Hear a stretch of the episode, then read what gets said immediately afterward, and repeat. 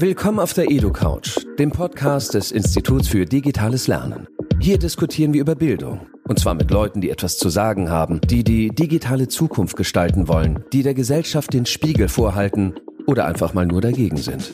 Wir glauben nicht mehr an die Schule der Vergangenheit und wollen die Bildung des 21. Jahrhunderts mitgestalten.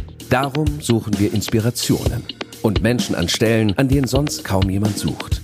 Zuhören, nachdenken, diskutieren. Und los geht's. Jo, jo, jo, jo. Passt? Passt. Willkommen auf der EduCouch. Heute mit zwei Gästen, die, wie ich soll ich sagen, ähm, für unser Format immer noch eher ungewöhnlich sind. Ich bin da fest davon überzeugt, dass man von euch doch einiges lernen kann. Und zwar auch spannende Dinge über Bildung. Ihr seid unter anderem dafür bekannt, alle Elemente eines inzwischen komplexen Musikgeschäfts selber beziehungsweise mit einer Handvoll Freunden und Bekannten zu machen, von Musik und Texten über Label, über Organisation, Marketing, Merch, Video, einfach alles. Unsere heutigen äh, Multitalente nennen sich äh, George Urquell und Left Duty von Dicht und Ergreifend, der erfolgreichsten bayerischen Rap-Formation seit Erfindung des Sprechgesangs. Sage ich jetzt einfach mal so. Warmwertfrage. Stimmt. Stimmt. Ja. Stimmt, Mann. Warmwertfrage. Wie darf man sich euch als Schüler vorstellen? Als ihr nur in der Schule wart, wart ihr so eher rebellisch, lethargisch, kreativ, chaotisch oder Streber mit 1 Abi? Also ich war, ich habe zum Beispiel nie einen Verweis gekriegt, war aber jetzt nicht brav. Ich habe aber immer so, ich glaube, ich habe immer schon Blödsinn gemacht, aber nie so einen, ich sag mal, menschenverachtenden Blödsinn glaube ich. Und ähm, von der ersten bis zur fünften, glaube ich, war ich äh, Einserschüler. Und dann war ich ein mittelmäßiger Schüler, von den, rein von den Noten her. Und ich habe zum Beispiel mal, ähm, einmal habe ich der, eine Klassenkameradin, die, hat, die war wirklich schlecht in, in Deutsch. Und eigentlich in jedem Fach. Und ich habe ihr einfach Mathe-Schulaufgaben, nachdem ich fertig war, habe hab ich ihr einfach geschrieben fertig geschrieben, so, weil sie jetzt einfach nicht Kindern hat gewarnt. Dann habe ich sie geschrieben und habe gedacht, das fällt nicht auf, aber das fällt natürlich auf, weil ähm, wenn auf zwei Bladel die gleiche Schrift ist, dann ähm, ist eindeutig, wer das dann war so. Und ja, ich habe quasi, ja, das kann ich sagen, ich war nicht bäs, aber ich war jetzt auch nicht brav. Ähm, ja, ich war ein Enfant terrible, wie man so schön sagt auf Englisch. Ähm, mittelmäßig durch und durch. Also in meine Zeugnisse ist immer gestanden, ähm, so bemüht. Er, er stets bemüht, er kann viel mehr, wenn er mengt hat. Und ähm, ja, also alles Mittelmaß, also vom, von der Grundschule ähm, bis, bis zum Bachelor quasi. Und äh, das äh, Komische bei mir war, dass ich so den, ich habe quasi das Hintertürchen gesucht, weil ich so in so einer ganzen normalen Handwerkerfamilie sozusagen groß geworden bin, wo jetzt Bildung nicht den obersten Stellenwert gehabt hat. Und habe dann gemerkt, dass ich irgendwie auch keinen Bock auf Arbeiten habe und habe dann äh, mein Abitur noch geholt und habe dann irgendwann festgestellt, dass es äh, Kamera-Film-Ding irgendwie so mein, mein Weg sein wird und habe dann alles Druck gesetzt, dass ich eben Kamera studieren kann. Und das hat ein bisschen gedauert, aber das ist dann geworden. Genau. Und mein Betragen Lehrern gegenüber war. mein Betragen Lehrern gegenüber war, äh, je nachdem wie der Lehrer war. Also ähm, ich habe wirklich also Buddies gehabt, also so Leute, die ich einfach Menge habe und und wie man so als Kind halt ist, in so, einer, so einem Rudel, wenn da, wenn man gemerkt hat, dass einer labil ist, dann ist da halt eindroschen worden. Knallhart, also, also mit dann ganz viel Sachen richtig leid, so, jetzt als erwachsener Mensch, was man da so als Kind alles gemacht hat. Ja, das, also es sind echt Sachen dabei, die, die mir echt leid dann mittlerweile, wo man denkt so, krass, äh, dass man das so gemacht hat, aber irgendwie ist ja dann auch so eine, es ist eine, so eine gesellschaftliche Frage, warum man zu sowas wird. Ne? Also wie, wie konnte es sein, dass, dass, dass ein Kind oder ein Jugendlicher einfach da so, da so krass rebelliert? Ja, man kann nicht alles kontrollieren. Also das, das geht in, in, in, in den schulpolitischen Bereich, aber es geht auch natürlich in den familiären Bereich, also wo man herkommt. So. Da gleich die Anschlussfrage, weil ähm, was ich jetzt so rausher, war das natürlich äh, einiges, ein, sage ich mal, ein systemisches Problem. Also in einem System Schule, in dem es einfach verboten ist, dass man jemand so in Mathe hilft oder wo man sagt, hey, wenn du schwach bist, dann mache ich dich kaputt. Was war ein System Schule, wo ihr gesagt hättet, jetzt im, im, im Nachhinein, was hättet ihr braucht, damit euch Schule echt was geholfen hätte? Oder wo ihr gesagt hättet, da hätte man sich entwickeln können oder das war ein Ort gewesen, der gut für uns gewesen war? Also ich, ich, kann jetzt nicht sagen, dass die Schule schlecht für mich war, ganz ehrlich. Ähm, für mich persönlich, ich, ich bin damit klargekommen. Ähm, aber wenn ich mir halt ähm, einige andere angeschaut habe, hab, so, die halt wirklich Probleme damit gehabt haben, also sowohl mit dem Leistungsdruck und so weiter, dann ähm, war für die halt zum Beispiel der, also ein klassischer Ansatz, so ein notenloser Ansatz, wo es ja schon, wo es ja einige Ansätze gibt, ähm, in vielen Fällen zum Beispiel schon mal auf jeden Fall ähm, hilfreich gewesen. Ähm, oh ja. Und ähm, es ist ja nicht so, dass es äh, verschiedene Ansätze gibt, ähm, aber halt dieses Grundschulkonzept, wie es immer noch ist, das ist halt schon sehr auf Leistungsdruck basierend und eigentlich ähm, zwingt es ganz oft die Schüler zu sagen, die sie eigentlich nicht machen mögen. Und wenn das irgendwie ähm, aufgelockert werden darf und sie hat jetzt in Mathe, hat nicht gewusst, was hinschreiben soll, aber sie hat gewusst, wenn sie nichts hinschreibt, kriegt sie einen Sechser, kriegt er Heimanschluss, kriegt vom Lehrer Anschluss, fällt durch. Ähm, Im normalen Leben soll man ja auch jemandem helfen, wenn er nicht weiter weiß. Und ähm, sie hat mir dann halt vielleicht bei irgendwas anderem geholfen, wenn ich ein Pausenbrot runtergefallen ist, dann hätte sie mir ein Pausenbrot gegeben oder so. Ja, ich glaube, das Kernding, die Kernfrage ist so dieser, dieser Spruch Survival of the Fittest. Um jetzt im Französischen zu bleiben vorher. Da geht es ja schon los. So, wer ist besser, wer ist schneller? Und dann auch diese, das ist immer so interessant, wenn man Olympische Spiele schaut oder so diese, diese Verflechtung in den Sport nahe. Also, mir ist letzte Woche aufgefallen, Stabhochsprung äh, ist, also ganz ehrlich, also, was ist das für Disziplin?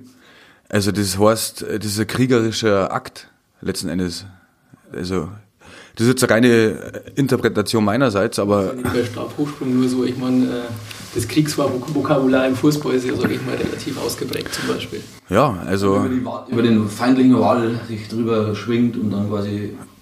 Ja, sicher. Also, also das sind nicht so Sachen, die jetzt in dem sportlichen Bereich, man hat ja auch Sport und irgendwie so das ist vielleicht gar nicht so, so eine blöde Metapher für das ganze System dass man halt geschichtlich irgendwo herkommen, ähm, wo das Volk dazu benutzt wird, ähm, um was zu beschützen, äh, um die, ja, die vorgeformten Interessen von, äh, ja, wie soll, wie soll man das sagen?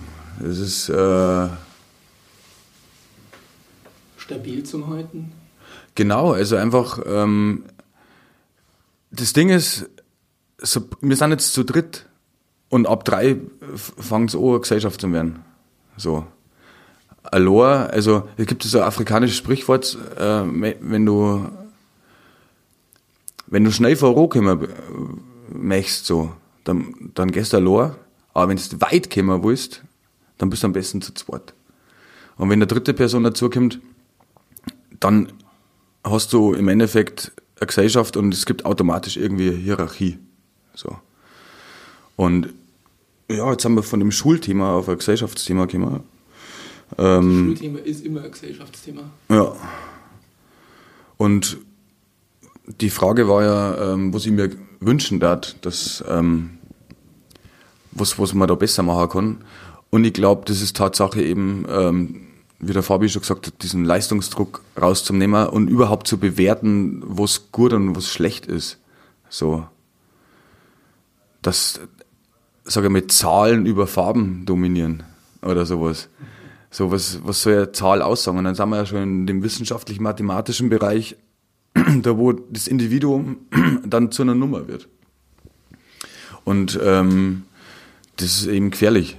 So, man hat es zwar auf dem Pass und so, und das äh, ist, ist wichtig, so natürlich, dass man irgendwie was zuordnen kann, aber sobald ich einen anderen Pass habe ähm, und der Typ nicht checkt, ähm, dass nicht ich das bin, dann fällt da auch schon wieder die Kontrolle. Also es gibt einfach mega viel Grauzonen und ähm, das ist, glaube ich, so, wir, wir sind mal Grauzonenmenschen und wir sind mal keine Nullen und Einser und wir sind nicht in der Ecken, sondern es ist immer was ganzheitliches und das, wie man, ich weiß auch nicht, wie man das besser machen darf, aber wenn man, sagen wir, als Ansatz nimmt, kann man vielleicht im Schulsystem ähm, da Druck und Stress rausnehmen und ähm, das ein bisschen runder gestalten. Alles insgesamt die Antwort schon super äh, Überleitung in die nächste Frage. Ich halte ja dicht und ergreifend für ein äh, ziemlich mächtiges politisches Bildungsprojekt. Das kann man so sagen, aber das muss man wahrscheinlich nicht so sagen. Inwiefern sind eure lockeren, leichten Texte, die es ja auch gibt, ein äh, trojanisches Pferd als Zugang zu einen politischen Texten? Stichwort Ghetto Minixo und andere Songs. Ist das intendiert oder sagt ihr, mein, das ist einfach nebeneinander und es hat beides eine Berechtigung und es hat nicht irgendeine Taktik dahinter, dass wir da so eigentlich zu die Leute kommen wollen, um dann echt ein Message loszuwerden? Also ich glaube, das ist beides. Also ähm, auf der einen Seite ist es so, dass für uns ganz schwierig ist, einen Text zum Schreiben, der nicht doch, selbst wenn er deklariert ist als, wir machen mal jetzt einen Party-Track, so ungefähr, und, oder einen sinnlosen Party-Track, wo es einfach nur darum geht, aufzurappen, dann ist es ganz schwierig für uns, dass wir nicht dennoch die eine oder andere Line drin haben, die halt irgendwie auf die Gesellschaft irgendwie draufhaut. Und manchmal wünschen wir uns das eigentlich auch, dass wir das weniger machen hatten. Einfach mal, einfach mal nicht zu machen. Aber es geht irgendwie automatisch. Und ähm, an vielen Stellen ist wirklich so, wie du sagst, dass wir das halt absichtlich machen und verpacken, irgendwie zugänglich verpacken, aber halt trojanisches Pferdmäßig, also auf welche Form auch immer, dass man dann da irgendwie leicht zuschlagen kann, so ungefähr. Also ich glaube, dass wir, also wir haben, wir haben keine, wir betreiben keine Marktforschung, so auf jeden Fall und sagen, das und das müssen wir machen, damit wir, so, wir gehen nie so ohne, sondern das ist immer von innen heraus, was man halt einfach machen will, so, und dass es halt dann draußen so aufgenommen wird, also bei den Rezipienten sozusagen, die dann sagen, Walleck, äh, mit dem kann ich was anfangen oder nicht.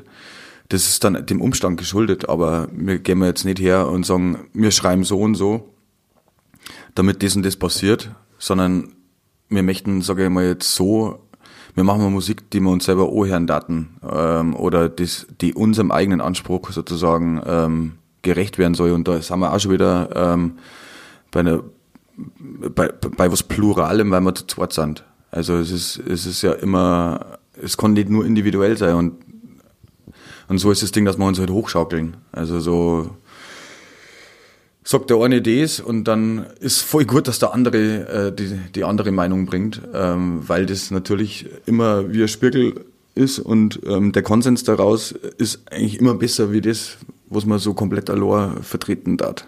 Wir sind schon unser beider Endgegner eigentlich, da ich mal sagen. Innerhalb dieser der, der Texterei haben wir unser beider Endgegner, bevor es überhaupt rausgeht. Ähm, ich merke gerade, dass wir gerade ganz automatisch ins Borische verfallen sind. Also wir machen gerade die erste borische Edo-Couch. Das ist jetzt einfach so passiert. Ich habe vorher überlegt, ob wir, wie wir es machen sollen. Das ist jetzt einfach passiert, wie es passiert ist. Jetzt lassen wir es so, wie es ist. Das ist jetzt einfach so. Und das passt ja ganz gut, weil die nächste Frage äh, eine Sprachfrage ist. Ihr rappt ja meistens komplett auf Borisch. Inzwischen gibt es ja auch äh, Ausnahmen.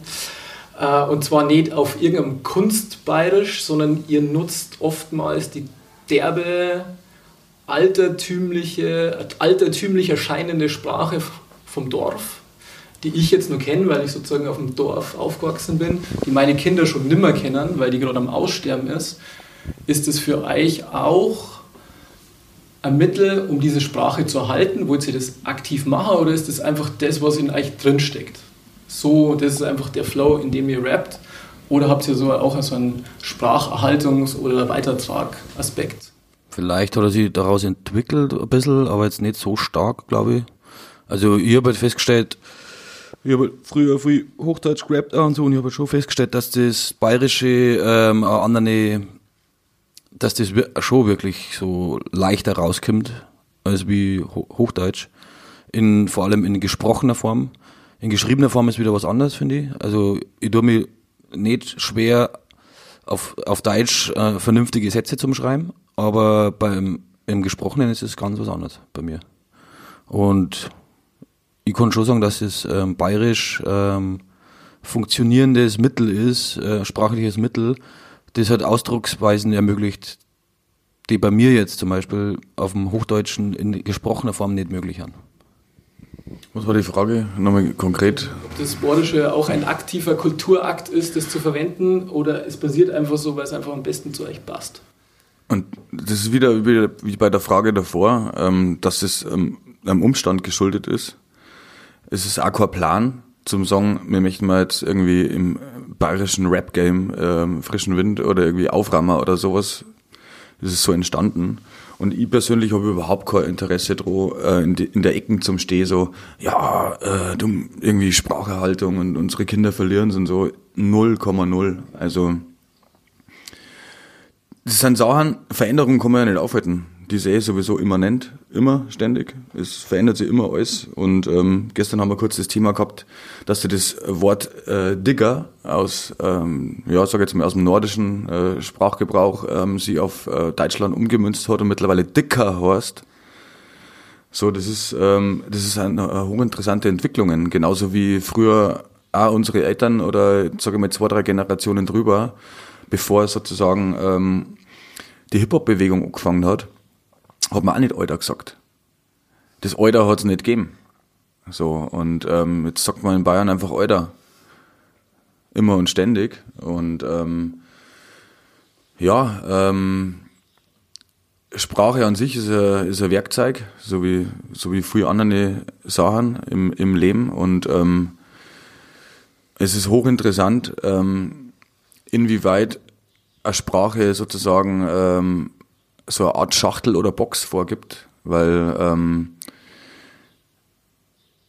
wir haben es letztens ähm, eh in diesem Internet-Kulturretter-Ding einmal thematisiert, wenn du jetzt einen Rap-Text übersetzt, ähm, sag jetzt mal vom Bayerischen ins Deutsche oder ein, aus dem amerikanischen Englisch oder wie auch immer, so ist ja wurscht. Loyal Kana äh, ist jetzt, sag jetzt mal, auch hochinteressant momentan, das ist ein Engländer.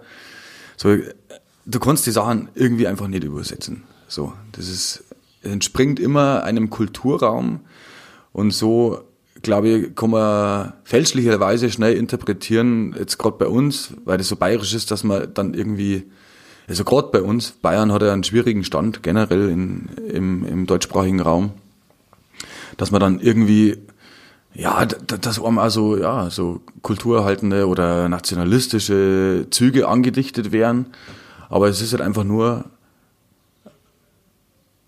eine Sprache, ähm, die man benutzt, da wo man herkommt. Und wenn ich mir vorstelle, ich münze das jetzt um auf andere Bands oder andere Künstler, die bekannt sind, ähm, die gehen natürlich her und äh, sagen, okay, ich kann jetzt nicht auf meinem Art Dialekt irgendwie äh, das machen, sondern die machen das halt irgendwo in so einem äh, verständlichen Hochdeutsch. Also das gibt es in Deutschland, das gibt es in Österreich. Ähm, wenn man sich einen Sido hört, äh, wie der in einem Interview redet, dann ist er halt ein Berliner. Also da wird geickt und äh, Ditte und alles, aber das kommt da in seine Texte nicht vor.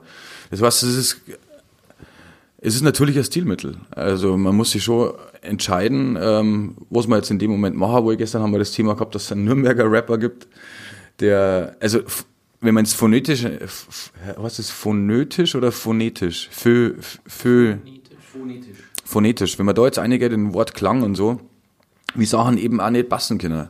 Der, der Rap auf Hochdeutsch hat aber dann, welches R, Fabian, du kannst das super machen? Es ist quasi eine Mischung aus R und R und es liegt genau dazwischen. da kann das R einfach nicht aussprechen. Das ist ja irgendwie, ja, bei den Franken ist es oft so. Also das ansonsten ist es quasi Hochdeutsch, aber da merkt man es plötzlich so, okay, da kommst du aus, aus dem Frankenland.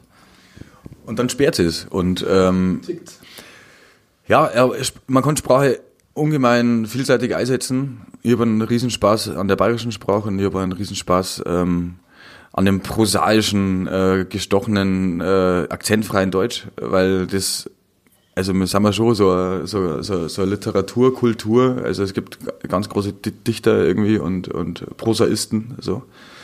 Also ich lese da einfach gern, ich lese mein Leben lang schon und ähm, es ist schon hochinteressant, ähm, wo es man nur, weil man sozusagen das Auto wechselt, also wenn jetzt Sprache Autos sind, ich sitze mit in das andere Auto, wo es dann da möglich ist und halt auch nicht möglich ist.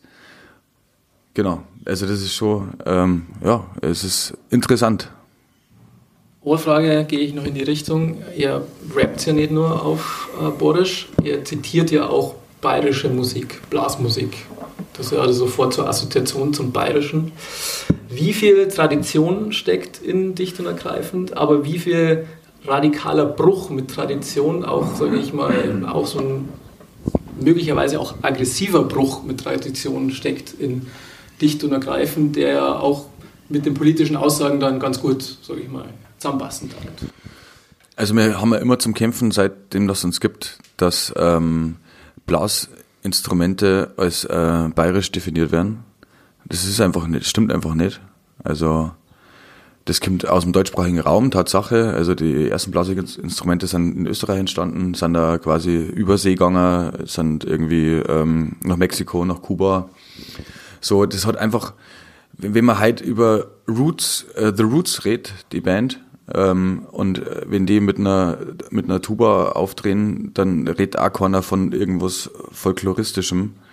Und ich möchte mich da ganz entschieden ähm, distanzieren und auch auframmer mit dem Ding, dass das irgendwie was ähm, örtlich bezogen, folkloristisch anmutendes hat, sondern das ist, das ist Musik, das sind Instrumente, die man nimmt. Und wenn die Leute dann eine interpretieren, ähm, dass wir jetzt, ähm, sage ich mal, mit dem, äh, ja, mit Kammermusik oder sonst wie, was man aus dem Bayerischen kennt, was wieder was ganz was anderes ist, wie jetzt volkstümliche Musik, also ich komme, ich komme da selber damit nicht in Verbindung bringen, sondern es sind einfach Elemente, die Schirm und die gut sind und ähm, das ist komplett wertfrei. Ich finde, das kann man nicht, man hat gar nicht die Berechtigung zum sagen, äh, ja, das ist jetzt äh, die, die also äh, zum einen sprachlich gesehen und zum anderen musikalisch. Das ist auch wieder dem Umstand geschuldet. Und letzten Endes wird man ständig in irgendwelche Kastel und Schubladen eingesteckt, weil die Leute es draußen so wahrnehmen. Und ähm, da, also ich finde, da, da, muss man sich davon freimachen. So. Es gibt halt Songs, da wo das klar ist, wo man halt einfach ähm, wirklich bayerische Zittermusik samplen. Das ist eindeutig, dass es, dass es ähm, äh, Sample, Musiksample ist aus, aus bayerischer Musik. Ähm, aber der, der nächste Song ähm, hat ein Sample aus irgendeinem Krautrock ähm, Song und der nächste Song hat wieder irgendein Sample aus irgendeinem mexikanischen volkstümlichen Lied und also das mischt sich einfach komplett durch und es gibt welche, so wie du meinst. Weltmusik, so, da gehört auch bayerische Musik dazu.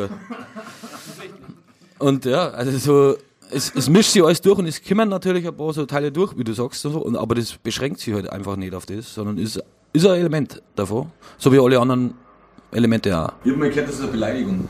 Was denn? Weltmusik, der Begriff. Für ihn da nicht so bezeichnet genau. werden. Also, Was nur Beleidigung ist, ist der Begriff Jazz. Jazz ist auch äh, Beleidigung. Von wem, wem gegenüber? Also ich habe das, ich hab auf Radio 1 mal ein Interview gehört von so sehr schlauen Menschen, also die sich im Musikbereich sehr gut auskennen. Und äh, da hat es geheißen, wenn man als Jazzer ähm, bezeichnet wird. Dann Kennst du nicht aus, oder? Kennt man sich eigentlich nicht aus. Spielst du einfach irgendwas aber? Ja, also du magst halt einfach irgendwas, aber im Endeffekt ist es eine Beleidigung. Okay. Wer hat das bei euch daheim im Dorf also wahrgenommen? Also kennt ihr daheim? Oder äh, politisch, musikalisch ist schwierig daheim in der Wirtschaft in, in Niederbayern? Mm. Na, es ist nicht schwierig. Also man wird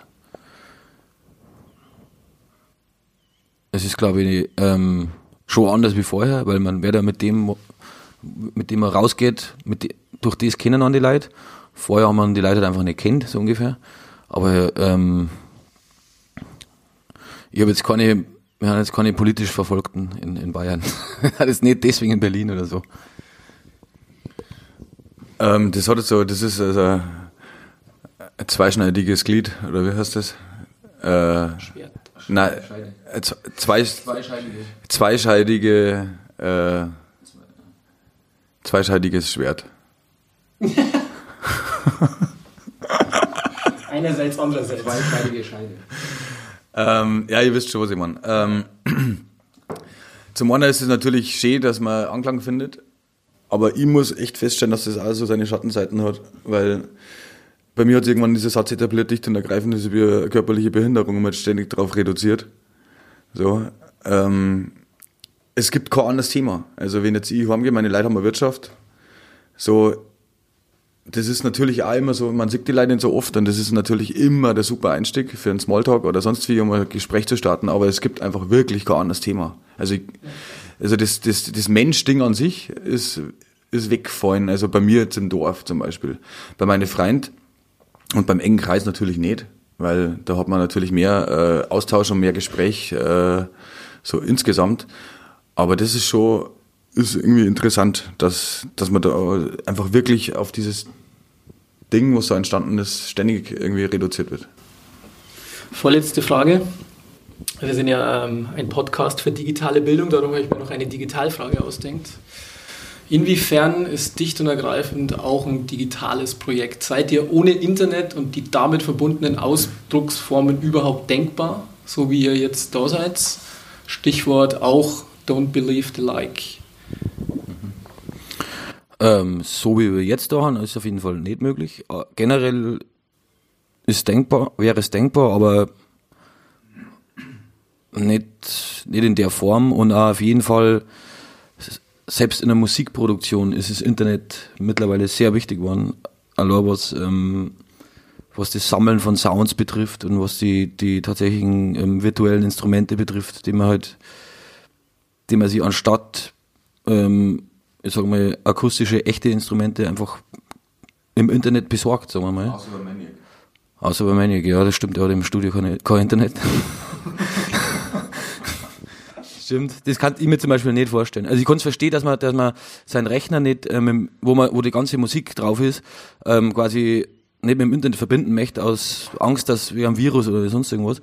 Aber dann hätte ich trotzdem noch einen zweiten Rechner daneben, wo ich dann die ganzen Samples overlade und dann tue ich es halt mit der Festplatte rüber. So. Weil, also das kann ich mir nicht mehr vorstellen, ohne Internet Musik zu machen. Natürlich, wenn es so war, da ich weiterhin Musik mache, dann da sich die Art und Weise verändern. Aber ich bin sehr dankbar ähm, für das Internet, speziell was die Musik betrifft und von den Videos brauchen wir, brauchen wir gar nicht zum Reno fahren. Also. Was war die Frage nochmal? Ich muss die nochmal äh, frisch ihr hören. überhaupt ohne, ohne Netzkultur sozusagen denkbar seid und ihr seid ja da an vielen Stellen auch extrem kritisch. Also das war das Stichwort Don't Believe Ja. the Like, ist im Endeffekt auch irgendwie eine Vision von einem sehr negativen Feld im Internet. So, oder? Ja, also ich glaube, dass man halt einfach in dem Moment lebt, in dem man lebt. Das ist jetzt momentan April 2020. Und wenn wir jetzt ähm, uns 30 Jahre zurückversetzen, zum Beispiel, und wir hätten Lust gehabt, ähm, ein Lied zu machen, dann war es auch entstanden, heute in einer anderen Form, mit irgendwelchen Bandmaschinen und ja, kostspieliger wahrscheinlich. Das ist das, was sich wirklich geändert hat, dass sei es in der äh, akustischen, aber auch im Audio, also im vis- visuellen Bereich, ähm, dass einfach jetzt mittlerweile jeder sich da ausdrücken kann in dieser, in diesen Kunstformen. Das ist das, was sich wirklich verändert hat. Aber im Prinzip bleibt schon alles eigentlich gleich. Man bleibt Mensch, man, man macht was.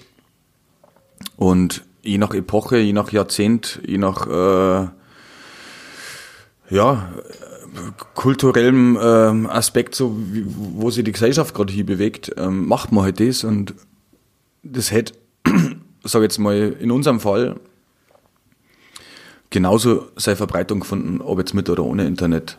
Ähm, weil ich, ich finde, Kunst an sich, also ich bezeichne mich selber nicht als Künstler oder sowas, da gibt es irgendwie andere Leute, die, wo der Begriff besser passt. Also ich habe da irgendwie ja, Schwierigkeiten äh, mit, mit dem Begriff, aber wenn ich Kunst irgendwie generell definieren wo ich so, ähm, dann kommt es eine relativ äh, simple Erkenntnis runter, äh, so, und zwar, sobald es irgendwas mit mir macht, im Sinne von, das ähm, stupst mein Kastel an, mein Hirnkastel, ähm, dann ist gut. Ob man das jetzt dann Kunst nennen will oder nicht, aber wenn ich mir jetzt irgendwas anschaue und das nichts mit mir macht und aber das Etikett Kunst draufklebt, ähm, mein Gott, so, dann ist ein Etikett, so, dem kann ich nichts anfangen.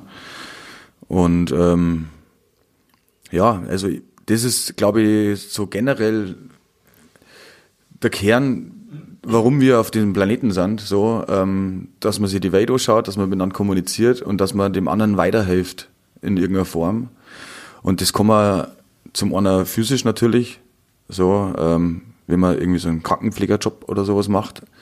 Aber wenn man sich dann schon ausdrückt in der Welt, sei es visuell, ähm, akustisch, dann finde ich, soll das zum Denken irgendwie anregen und weil das ist ja der Prozess, der uns alle weiterbringt. Und ähm, ich bin um jeden Tag froh, wo ich auf Nacht ins Bett gehe und denke mir so, und denke mir so, ja, ich, ich habe wieder was mitgenommen. Ich bin heute einen Tag äh, reicher geworden im Sinne von Erfahrung. Obwohl er vorbei ist, ja. Obwohl der Tag vorbei ist, aber einfach, ich möchte auch nicht rückwärts gehen und denke mir so, oh, jetzt, keine Ahnung, jetzt bin ich schon Ende 30 und so und bla. Na, es ist, äh, wir haben ja nicht mehr als wie den Moment von Anfang an und der ist irgendwie ewig. Es fühlt sich ewig an. Und ähm, abschließend, keine Ahnung, ob du nur eine Frage hast, aber ich habe einen geilen Satz gehört, was in dem Jahr oder Ende letzten Jahres so everything you can imagine is real. Also alles, was man sich vorstellen kann, ist real. Und wir sagen mal, ich bin ein Individuum von irgendwie sieben, acht Milliarden Individuen und jeder hat seine Interpretation ähm, von diesem Universum, von diesem Multiversum, je nachdem, wie weit man gehen will. Und das ist schön. Eine Frage quasi für zu Hause zum Rätseln. Wie schaut ein unbeschreiblicher Hummer aus? Die Frage kommt von Peter, von meinem Mitbewohner. Du wirst das jetzt nicht auflösen. Nein, erstmal nicht. Das wäre nämlich, du hast das quasi meine letzte Frage schon beantwortet, ohne zu wissen, was meine letzte Frage war. Meine letzte Frage ist immer gleich und zwar, haben wir halt irgendwas nicht besprochen, was wir hätten aber sagen sollen? Oder über was hätten wir reden sollen halt? Gibt es was, was eigentlich noch ganz wichtig ist? Den Blick nach innen richten. Zur Abwechslung mal. Zur Abwechslung. Man, man schaut immer nur raus. Also ja, da, da kann ich jetzt schon einmal einsetzen, ist ja klar. Da kommt er mir natürlich, also da kommt der Ding, da kommt der, kommt der, da kommt der Prophet durch. Nein, weil wir, wir schauen ja die ganze Zeit raus. Wir sind ja quasi eine permanente, um in der Sprache der Zeit zu bleiben, Festplatten. So, also nach innen schauen und den inneren Kosmos entdecken. Äh, der ist genauso weit und so unvorstellbar tief. Ähm, wie irgendeine Venus oder was, die man sie nur abstrahieren kann und irgendwie versuchen kann. Aber es ist, geht nach innen genauso weit wie nach außen. Und so zum generell so, zu dem digitalen Thema finde ich, ähm, ist halt so, ich kann meinen Vater verstehen, dass er sagt, der, der kauft der kauft sich ein Internetradio, also kauft sich ein neues Radiogerät und das ist mittlerweile halt ein Internetradio, das halt internetfähig ist und USB-fähig und alles. Sagt der Reinhard Alexa oder? Nein, das, das zum Glück noch nicht, aber er, nein, aber er sagt, er, er, er schaltet das Ding an und dann rauscht es und dann kommt nicht das, was er haben möchte und dann, dann, dann lässt er wirklich einen, quasi einen Elektriker oder so können, dass er das Gerät einstellt damit, wenn er aufgedruckt, wirklich einfach äh, ein Radiosender kommt dann fertig aus. Und wenn er sagt, wenn das nicht funktioniert, dann nimm es nicht mehr her, das Teil. Ich nimm es einfach nicht mehr her. Und das ist, finde ich, ähm, die, in die eine Richtung eigentlich ein bisschen, also zu, dass man sich quasi von dem Digitalen komplett abschottet. Das kann man nicht, weil man lebt in dem Zeitalter. Und die andere Richtung ist halt, wenn man halt einfach nur nur in der Welt rumhängt, in der digitalen Welt. Das ist, finde ich, irgendwie auch nicht, auch nicht richtig. Man muss irgendwie schauen, dass man da ähm, sich das Beste und Vernünftigste rauszieht und weder die ganze Zeit verteufelt noch alles in den Himmel lobt. Ich danke euch vielmals fürs Gespräch. Merci.